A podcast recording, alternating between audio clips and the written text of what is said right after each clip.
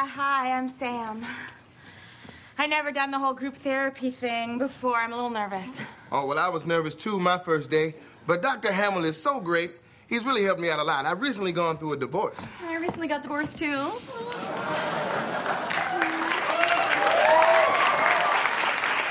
I just signed my papers in the hallway just before I came in, so mine's just a little more recent than yours. So. Just divorcing a bunch of things and like tons of people right now. Okay, well, I'm Lou, and this is Sam. Nice to meet you. I'm Penelope. It's my first day, too. It's my second first day too, too. So.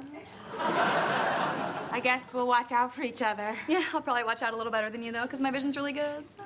I also have like 20/80 vision, so I have cat eyes.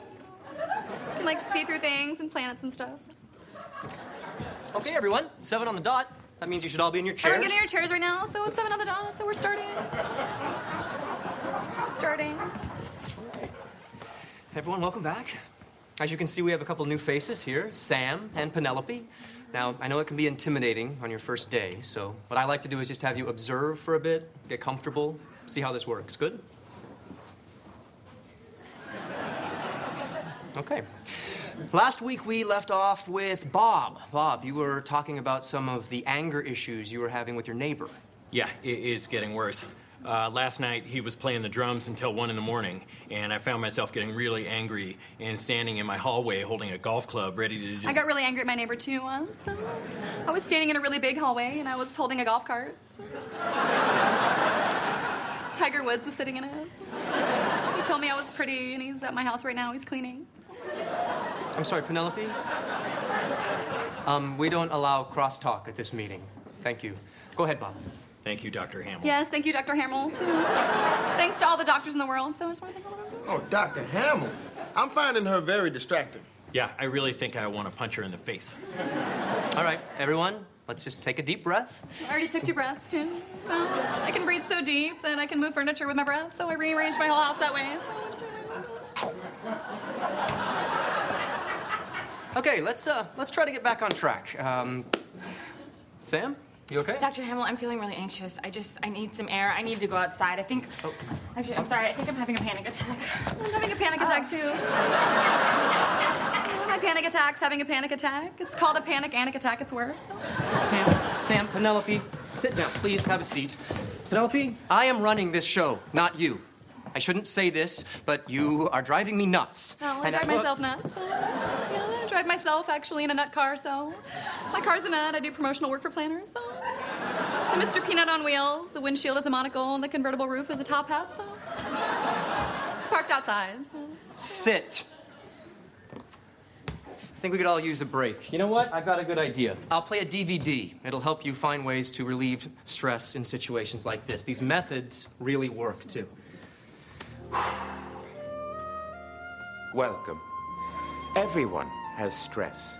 That I am is stressed what- too. So one time my hair fell out.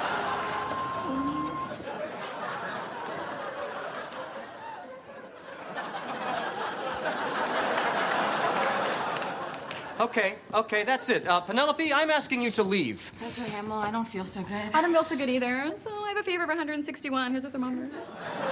Penelope, stop, or I'm going to call security. I am security. So you guys having a problem in here? Your security. Really? Well, good for you, Penelope, because you know who I am? I'm, um, I'm the guy who wrote The Curious Case of Benjamin Button. Know that? Huh?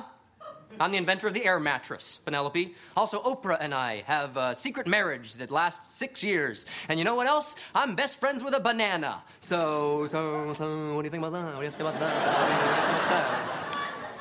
Well, I guess all I can say is Benjamin Button was based on me. I'm 70 years old. so I'm gonna die an old lady baby. And I invented air, so every time you breathe, you owe me 10 cents. And I married Oprah's best friend Gayle and Stedman and Dr. Oz, and our wedding was at Harpo Studios. And I used to be a puppet. I was on Fraggle Rock. And my two best friends are Tomato and Liza Minnelli. Okay, okay, okay, that's it. Let's get some coffee, everybody. Why don't we meet back here in 15 minutes?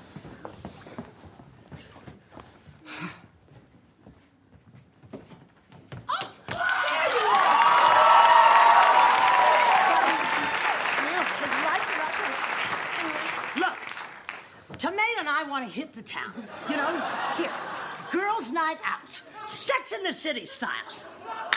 Ah, a little town. Penelope, you're my best friend, and I'm gonna buy you all the non-alcoholic beer you can handle. Let's go. I'm really thirsty. Oh, I know I'm thirstier. Well, I was thirsty the day before. But I was thirstier in, in the in the in the fourth.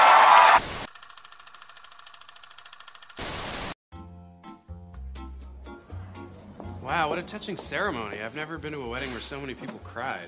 I know. Nicole looked so beautiful. I'm so glad I brought tissues. I brought tissues too. Probably more tissues than you, so I also brought paper towels, a beach towel, a sponge, and a ShamWow. So. I used them all up, they're wet, so I guess I was more emotional than you were. So. Oh. Honey, this is Penelope. Hi, I'm June. I went to high school with Nicole. I went to college with Nicole, so. and her parents and her neighbors. We all lived together in a dorm. We also went to school with the DJ too, so just probably know everyone here a little better than you. Well, it's uh, it's nice to meet you. Hi, everybody. Uh, two announcements. One, I hope you're ready to boogie tonight. Uh, and two, while we wait for the bride and groom to arrive, we'd like you all to take your seats. Your salads have been served. I already ate my salad. So it was my 10th salad today, so it was really good. So I have a salad bar in my car. So, anyway, uh, The steering wheel is a big crouton, and it runs on blue cheese dressing. Wow, this table is beautiful. Look at all these cute little boxes. Oh my gosh, they're so cute. Oh my god, they have they have M and M's in them. At my wedding, we had M&M and M&M's. So just a few more M's on our candy, so a little bit bigger, a little better. We also had L and L and O and O's and Q and Q's. A little better than M&M's. They're from Iceland. They're known for their chocolate. Really? all right, everybody, it's the moment we've been waiting for. If I could get you to look that way. I'm already looking that way already, so it's the only way I'm looking. So I guess I'm just a little more focused than everyone else. Are those horse blinders? Really? Now, everyone, I would like to introduce for the very first time ever Mr. and Mrs. Nicole and Steve Parker.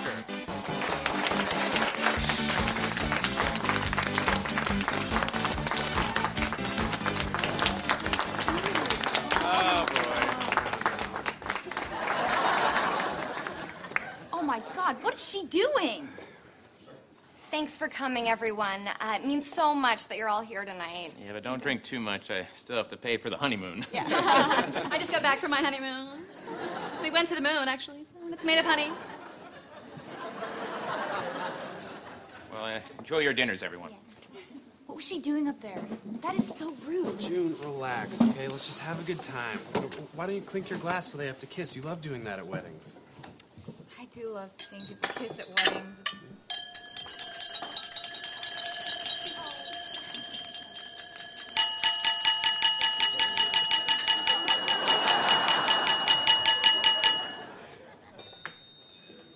Penelope is ruining this entire reception. Look, you making a scene isn't gonna make it any better. Well, she's ruining their day.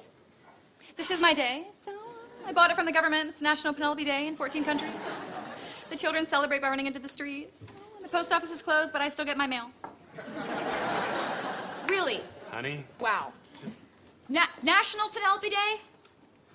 Well, you know what? The month of June was actually named after me. And um, you know what else? Uh, every night before I go to sleep, I take my feet off. And if I close my eyes real tight, I can, um, oh, I can watch Toy Story on my eyelids. And my mom's a roller coaster, and I was born in the, uh, in the 1930s. So, um, what do you have to say about that, Penelope?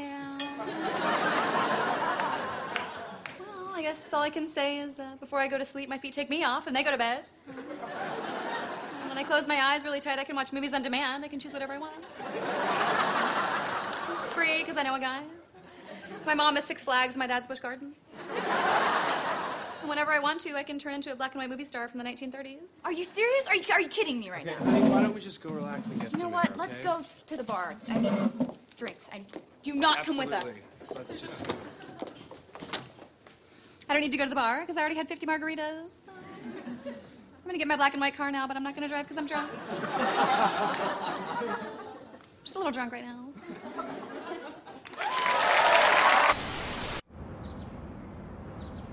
Okay, everyone, welcome to traffic school. I know a lot of you don't want to be here, but need I remind you, you're all here because you messed up. This ought to be fun. Yeah, I hear that. I can probably hear you better just because I really good ears. So. I was in a listening contest this morning. So I came in first and second. Just have really big eardrums, probably bigger than yours. Hi. I know it's been a while since you've all been in school, but if you want to talk, you have to raise your hand. Um, actually, I was in school this morning. So I to go to school all the time, go to school on the weekends. So it hasn't been that long for me. So I just came from there. I just came from school. Excuse me. What was your name? Penelope. Well, Penelope, if we don't get started, we'll be here till Tuesday. That's my favorite band from the 80s. Love all their CDs and everything. Great, great. My name is Regina. As you know, we will be together for nine full hours today. Uh, excuse me, uh, can you tell me when the breaks are gonna be? Because I have to pick up my seven year old daughter from her piano lesson. I have to pick up my six-year-old daughter, so one year younger than yours, so she'll probably just live a little bit longer than you.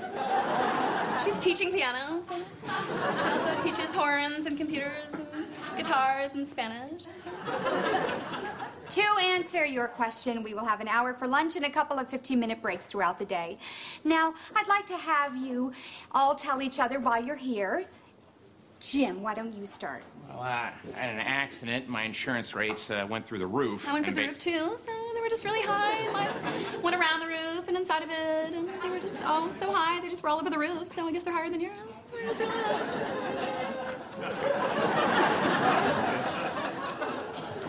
Anyway, my insurance company said if I uh, completed this class, they'd lower my rates. Mine so said I... they lower my rates too. so much they pay for me. I guess my insurance company is better than yours, so it's Geico. Penelope, could you please sit down? All right, who is next? Randy? All right, well, uh, I made an illegal left turn, and I got speeding tickets. I have Three 99 speeding tickets. I was just speeding so fast, I broke the sound barrier and drove through the future. In the future, I already took this class, and everybody passed, so congratulations. Okay, lady, you're freaking me out. All right, all right, settle down. We've got a really long, hard day ahead of us. Can everyone please, please just listen and, and be quiet? I was already listening before I came, so, so I just came here, so my voice is so quiet it doesn't even make a sound, so. Okay, thanks for that, Penelope. The longer this lady talks, the longer we're gonna have to be here. I mean, I think this girl's a little nuts. Actually, I'm Big nuts, so yeah. I live in a nut. My house is a macadamia nut. So. The front door is a big almond, so just, it's probably better than your houses. Saltier. So. You know what, Penelope? Penelope, I, I've had, I have had enough. You know, did you say that um, you live in a nut? Well, that's weird because I live in a cloud. and guess, I guess now is a good time to tell everyone that I'm friends with Kermit the Frog. What do you think of that? Oh, and also, um, I just got back from three-week vacation from the planet Jupiter, and you know what else? Um, guess who my biological father is? Yeah, Denzel Washington. So, so, so, like, um, like, what do you have to say about that, Penelope? So, hmm. Um, guess I'll say that um, I'm best friends with all the Muppets, including Scooter. So I was invited to all their weddings. And I have a condo on Jupiter, so it's my summer home. I probably know the area better. So. And my biological father is George Washington. A little more famous. He's on the dollar bill. I am too. That's my eye in the pyramid.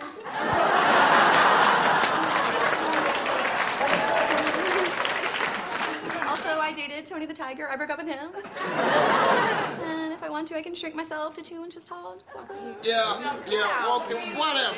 All right, come on. You, you know what? I, I think, I think we should do it. Why don't we all take a break and get some uh, fresh air and uh, a drink of water? And, and Penelope, I, I really think it would be best if you weren't here when we come back. Yeah, yeah. That's okay. I already left, so I left before you even asked me. So it's okay.